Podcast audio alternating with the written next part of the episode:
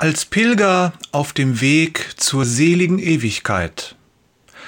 Gott weiß, was gut für uns ist, und er sagt es uns auch. Vieles steht in der Bibel, doch manches sagt uns auch ganz persönlich. Die Frage ist dann allerdings, ob wir es hören und ob wir es annehmen. Vor kurzem hatte ich im Gebet einen Eindruck, der mich weitergebracht hat. Beurteile ihn bitte für dich selbst und behalte das Gute, das du für dich darin findest.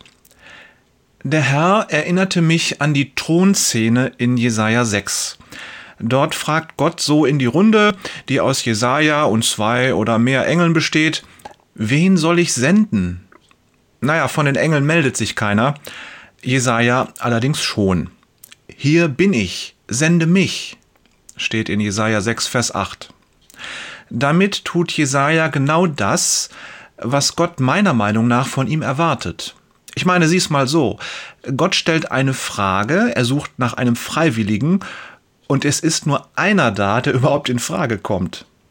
Das hat was zu bedeuten, meinst du nicht? Hörst du die eine Frage, die Gott an dich richtet? Jesaja hätte sich auch taub stellen und die Frage überhören können. Er hätte Nein sagen und den Dienst ablehnen können. Was wäre passiert? Ich weiß es nicht. Aus ähnlichen Bibelstellen können wir allerdings ableiten, dass Gott in solchen Fällen ein Nein nicht gelten lässt. Mose hatte im ersten Anlauf abgelehnt, doch Gott ließ nicht locker. Und er kann sehr überzeugend sein.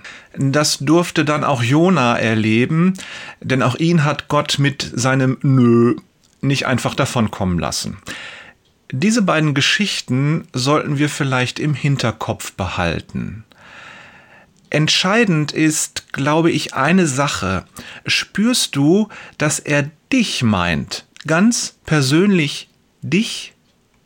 Wenn ja, dann solltest du die Frage sehr ernst nehmen und sie lieber als Aufforderung sehen. Gott hat einen Dienst vorbereitet und du bist genau der Mensch, den er darin sieht.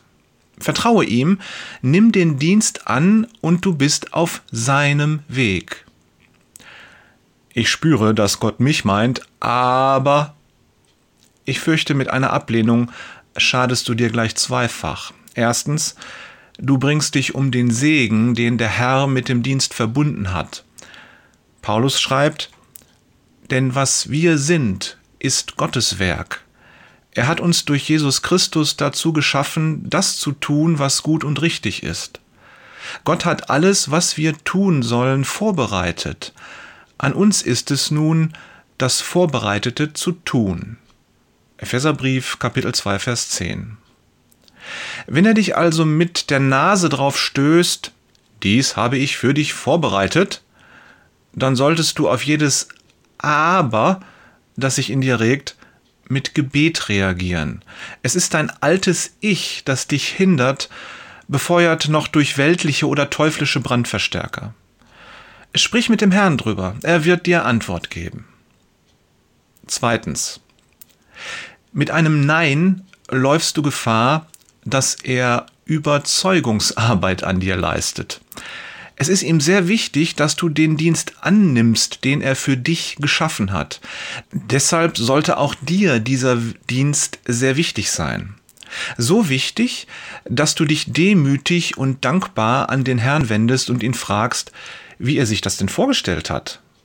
Womit wir wieder beim Beten sind. Mach alle diese Dinge nicht nur mit dir selbst aus. Sprich mit dem Herrn darüber, er wird dir Antwort geben. Ich hoffe, dieser Text ist nicht zu kompliziert. Es geht mir so viel zu diesem Thema durch den Kopf. Und es ist ein wichtiges Thema. Wie schön ist es, wenn man sich im Einklang mit dem Willen Gottes weiß. Wie befriedigend, wenn man den Weg geht und immer wieder auf die Wegweiser stößt, die er schon in Erwartung auf dich aufgestellt hat. Er wusste, dass du kommst. Manchmal habe ich dieses Gefühl, einen solchen Wegweiser zu sehen. Das ist immer wunderbar. In diesem Moment denke ich an John Bunyans Pilgerreise zur seligen Ewigkeit. Ich bin auf dem Weg zu ihm. Liebe Grüße von Jörg, der Pilger mit zu großem Rucksack Peters und Thorsten zieht sich schon mal die Schuhe an, da.